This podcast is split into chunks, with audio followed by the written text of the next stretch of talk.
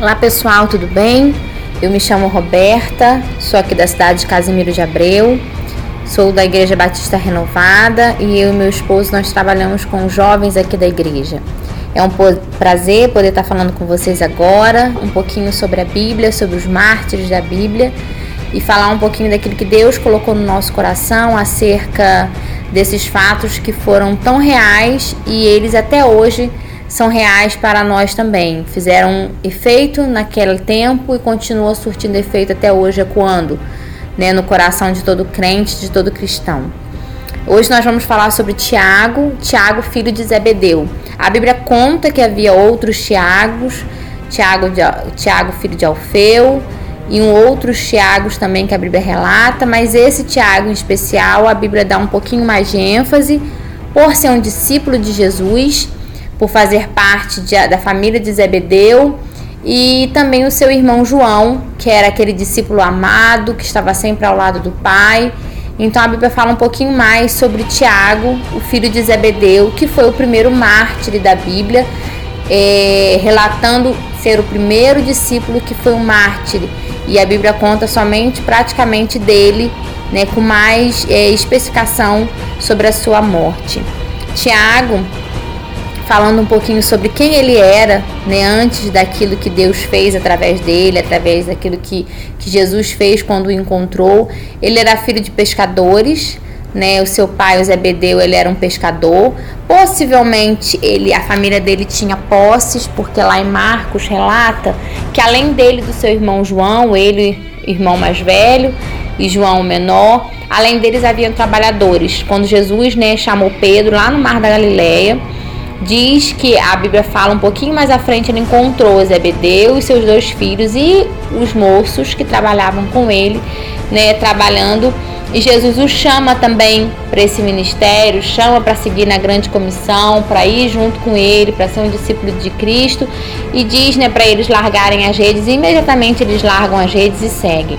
Então a palavra que, que Deus que o Espírito Santo, né, através da, da ação de Jesus Cristo na terra, tinha dado para Jesus falar né, que ele seria um grande pescador de almas. Essa palavra que veio para Pedro também veio para Tiago e também chegou até o coração de João.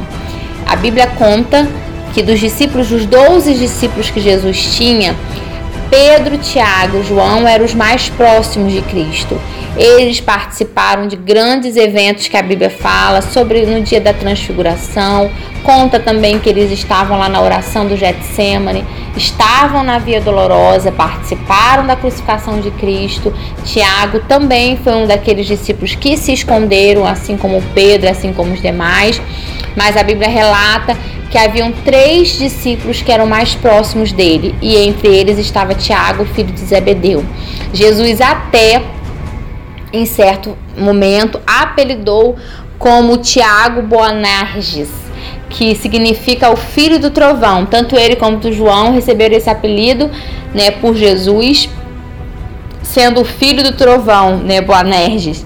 E, e é muito legal a sua história, a sua história familiar é, fala de Zebedeu como um pescador e conta também aquela parte da Bíblia que Jesus pôde dar uma grande explicação do que era o reino de Deus. Conta que a sua mãe se aproximou de Cristo, sua mãe chamada Salomé, se aproxima de Cristo com seus dois filhinhos, Tiago e João, pedindo ao mestre né, que quando ele entrasse no reino, que os seus filhos pudessem assentar um à direita e outro à esquerda.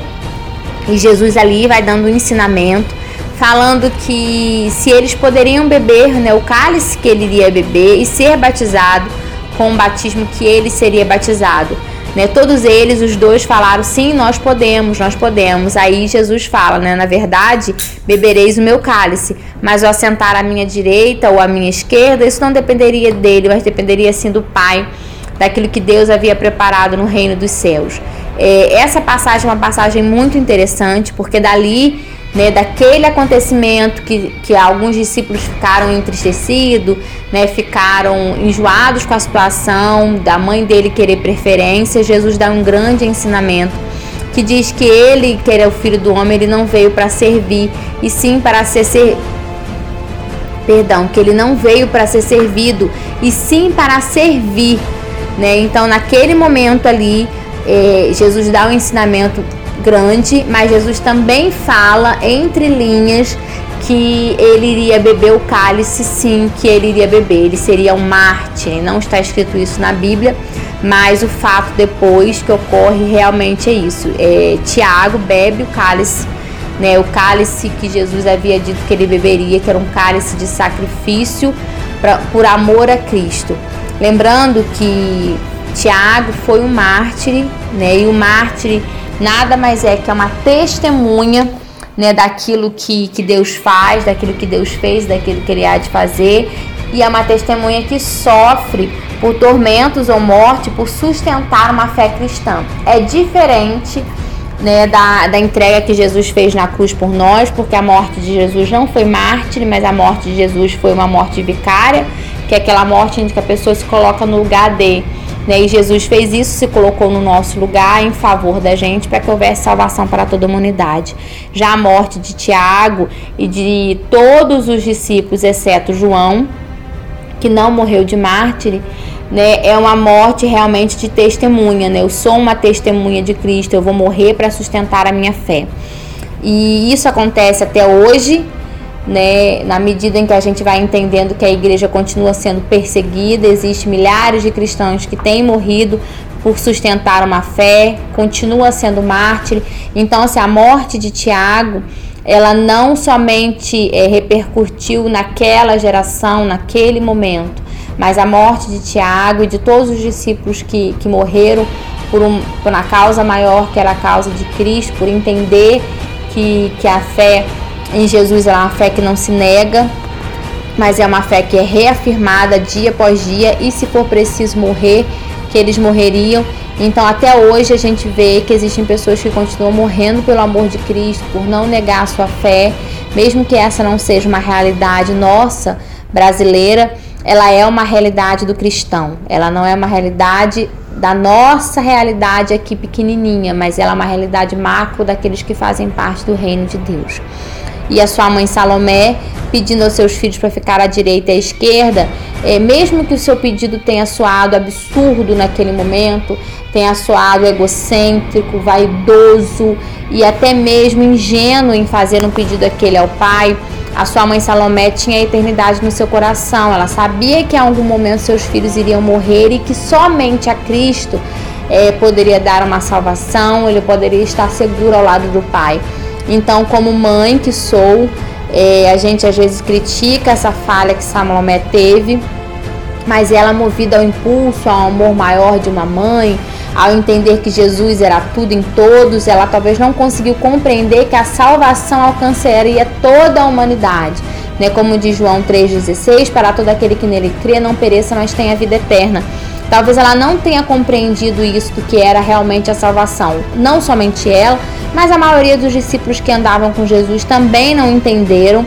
Após a morte de Jesus e ressurreição, isso ficou muito mais claro, né, de que Jesus veio sim para ser é, um, um, um, Salvador, aquele que ia redimir o seu povo, ia levar sobre si as suas dores, as suas, é, as suas angústias, né, em favor daqueles que, que haviam sido crido no seu nome, sido batizado e, e, e, confirmado que Jesus é Senhor dos Senhores, né, para a glória de Deus Pai. Então Salomé faz esse pedido que realmente na época soou muito mal. Os discípulos ficaram muito entristecidos com aquele pedido. Jesus sim deu uma resposta para ela, né, que é uma resposta que ecoou né, uma resposta profética também, que ele padeceria sim pelo cálice, realmente foi o que aconteceu, seu filho Tiago padeceu sobre o cálice de aceitar a Jesus, sendo ele o primeiro mártir. Então, assim, a, a presença da mãe dele naquele momento ali marca a história, a trajetória do seu filho, né, a saber que ele seria aquele que morreria por Cristo, seria o primeiro, né, a, a dar a sua vida por amor ao mestre, né, porque não negar a sua fé. Tiago vai contando a sua história que Tiago foi martirizado em Atos, é, dos discípulos né, que foi martirizado, exceto seu irmão João. A Bíblia não relata muito, mas de Tiago diz que foi né, quando Herodes tinha assumido ele não somente mandou matar Tiago, mas depois ele achou que aquela situação era confortável, então ele foi mandando matar um monte de cristão, perseguindo né, o cristão, os cristãos da, da época, achando né, que, aquela, que aquela situação agradava né, os judeus. E, e Tiago, sendo mártir, ele confirmou né, que, que aquilo que o apóstolo Paulo depois veio falar, que o viver com Cristo é lucro, né, mas o morrer também é. Né? Na verdade, o apóstolo Paulo ele traduz isso muito lindamente depois, através das suas cartas, através dos seus ensinamentos, né? que havia uma glória que há de vir, né? que era a glória do Senhor. Então, assim, a morte era somente uma passagem né, daquele momento em que eles estavam para um outro muito superior àquele. É, Jesus fala na sua palavra que aquele que tivesse morto não ia né, morrer eternamente, mas iria viver, porque assim a glória que vive em nós, né, a esperança da glória que o Senhor viva em nós, havia um contentamento entre os discípulos que acho que com o tempo isso vai se perdendo, né? Hoje a gente percebe isso quando lê a Bíblia que muita coisa se perdeu, esse contentamento, essa alegria, esse amor, esse amor do começo, ele vai se perdendo, ele vai se esfriando a ponto de que você realmente faz muitas vezes essa colocação, eu quero estar à sua direita, à sua esquerda, mas mais uma colocação de status. Eu quero estar nesse lugar de honra, né? Eu desejo estar nesse lugar de honra, mas talvez tomar o cálice eu não queira. Então, assim, o ensinamento que a gente tem sobre Tiago é que ele entendeu o seu ministério, entendeu quem Jesus era, entendeu que o morrer era lucro, né? Que com Cristo ele poderia realmente é, ter a esperança da glória. Os seus discípulos que estavam ao redor, sendo ele o primeiro a morrer, compreenderam isso também porque os demais também foram mor mortos. É, Mateus foi morto da mesma maneira, é, foi um mártir também. Depois, é, até chegar né, o apóstolo Paulo, que a Bíblia conta também que ele foi um é, aquele que veio depois, né? Não foi chamado entre os doze, mas depois ele veio. Então, assim, a vida cristã ela é uma sequência de fatos que todos eles são ligados. E quando a gente chega no final da Bíblia, lá em Apocalipse, a gente vê que tudo vai fazendo sentido, todas as peças se encaixam. E Deus tem um chamado na vida específica de cada um.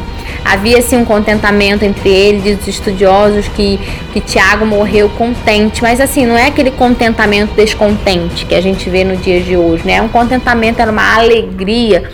Né, por estar fazendo algo que, que ele entendia que era o correto, que era o espírito da verdade mesmo né? Era entendendo que realmente Jesus Cristo era o caminho, a verdade, a vida e que por ele haveria até de morrer por essa causa.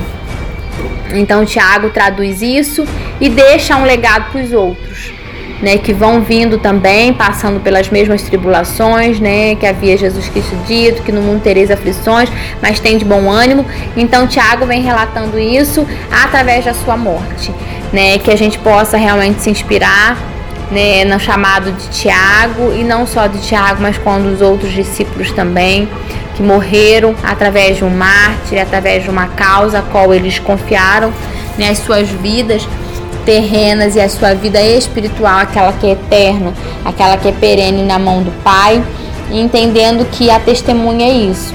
Muitas vezes a gente morre em alguns momentos, em algumas causas, por amor a Cristo, às vezes não é uma morte física, mas é uma morte de algum sonho, algum desejo, alguma vaidade, alguma situação, às vezes que nos coloca em lugar de honra que a gente não deveria estar, mas compreendendo que Deus tem um chamado na vida de cada um de nós e que se a gente estiver no local certo, é isso que importa. Você está ali no centro da vontade de Deus, nem na direita nem na esquerda, mas no centro da vontade de Deus, onde todas as coisas acontecem, onde o pão desce, aonde o maná desce todos os dias, aonde a água sacia a sede, aonde o Espírito da verdade está nos guiando. Então que você possa ficar com essa com essa mensagem no seu coração acerca de Tiago e a sua vida e a da sua família, a experiência da sua mãe, do seu pai e do seu irmão João também, que foi um apóstolo, foi um discípulo muito querido né, muito zeloso também com a verdade que havia em Cristo Jesus.